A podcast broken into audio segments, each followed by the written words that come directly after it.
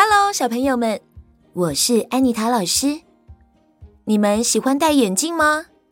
安妮塔老师小时候很希望能戴眼镜，感觉就像在脸上戴了一个漂亮的装饰品一样。但是等到长大后，发现戴眼镜一点也不好。戴口罩、吃热的东西，镜片上会有雾气挡住视线。上体育课也要先把眼镜拿下来，才不会打破。虽然有很多的不方便，但是如果真的近视了，还是要乖乖戴上眼镜。才不会让眼睛的度数又再加深哦。今天安妮塔老师准备了一个故事要跟大家分享，这个故事叫做《神奇的眼镜》。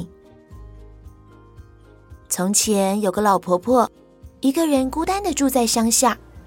某一天夜里，当大家都已经进入梦乡，只有月亮静静的挂在天空，在明亮的月光下，老婆婆。正在窗边靠着月光缝衣服，她眯着眼睛，却怎么样也没有办法将线穿过针。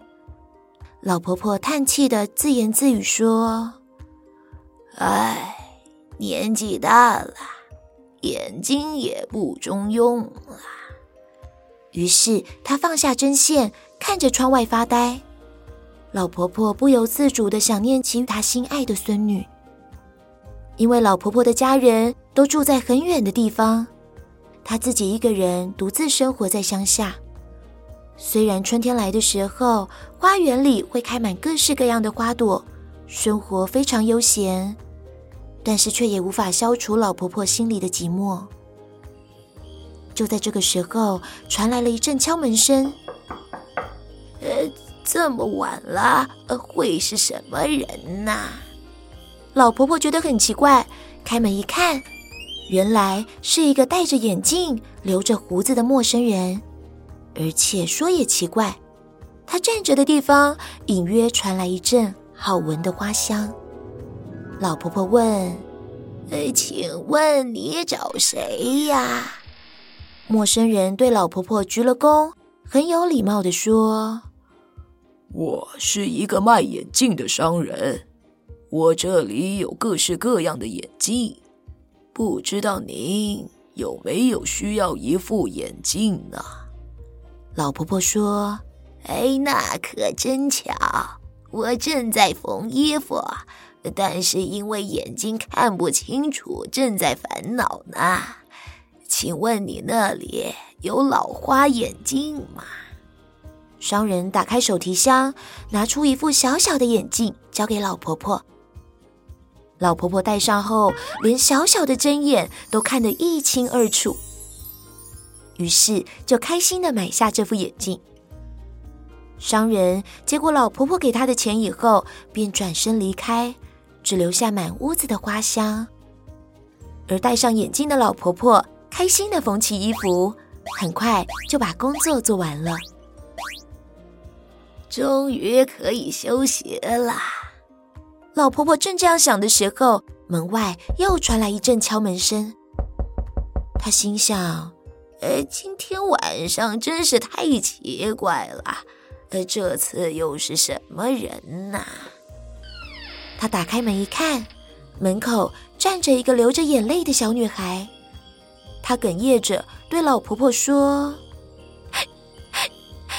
对不起，这么晚了还来敲您的门。”我在香水工厂工作，因为要从各种花里提炼出香水，每天都很晚才能回家。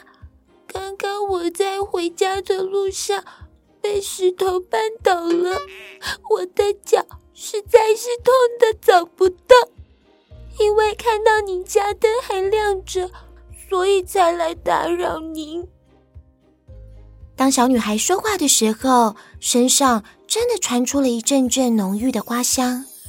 好心肠的老婆婆看着小女孩，想到了自己的孙女，于是赶紧扶着小女孩进到屋子里，仔细的检查她脚上的伤。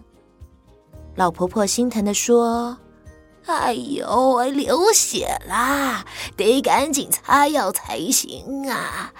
可是我的眼睛看不清楚，你等等啊，我去拿药包。老婆婆顺手将眼镜摘下来放在桌上，并且转身去拿药包。但是当她回头一看，发现小女孩竟然不见了。她再仔细一瞧，原本小女孩坐的位子上停了一只拍着翅膀的漂亮蝴蝶。老婆婆为了想看得更清楚，赶紧拿起眼镜戴上，发现那只美丽的蝴蝶又变成了刚刚那位小女孩。老婆婆这才恍然大悟，这个小女孩原来是一只蝴蝶，只是戴上眼镜却能看出她的另一个模样。刚开始的时候，老婆婆真是吓了一大跳，可是她马上又想，就算是蝴蝶又怎么样呢？她既然来了，就是我的客人呐，何况……她的脚又受伤了。老婆婆一边想着，一边帮小女孩擦药。当绑好绷带后，老婆婆温柔地对小女孩说：“来，小妹妹，我带你回家。”她牵着小女孩的手来到了花园，在花园的围篱边，有一株玫瑰正在盛开，散发着诱人的花香。老婆婆回头一看。小女孩已经不见了。老婆婆对着玫瑰花说：“小妹妹啊，以后要小心一点哦。”接着，他伸个懒腰，自言自语地说：“哎呀，大家都休息了，我也该去睡了。”他心满意足地走回屋里。从这一天开始。老婆婆虽然还是自己一个人住，但是不再感到寂寞。她常常戴上眼镜，开心地看着一大群小男孩、小女孩在花园里玩耍、工作。有时又会拿下眼镜，欣赏蝴蝶和蜜蜂在花园里飞舞着。老婆婆的家因此充满了孩子们开心的笑声。虽然老婆婆还是会想念远方的孙女。但是透过这个神奇的眼镜，她觉得自己不再那么孤单了。小朋友们，故事里的老婆婆会有这么特别的奇遇，我想一定是他平常心地善良，很爱护花草昆虫。所以，当他看着窗外觉得孤单难过时，神秘的商人才会出现，卖给他神奇的眼镜，让他能看到昆虫的另一个样貌，陪伴他。让他不会觉得寂寞吧。今天的故事就说到这边，我们下次再见喽，拜拜。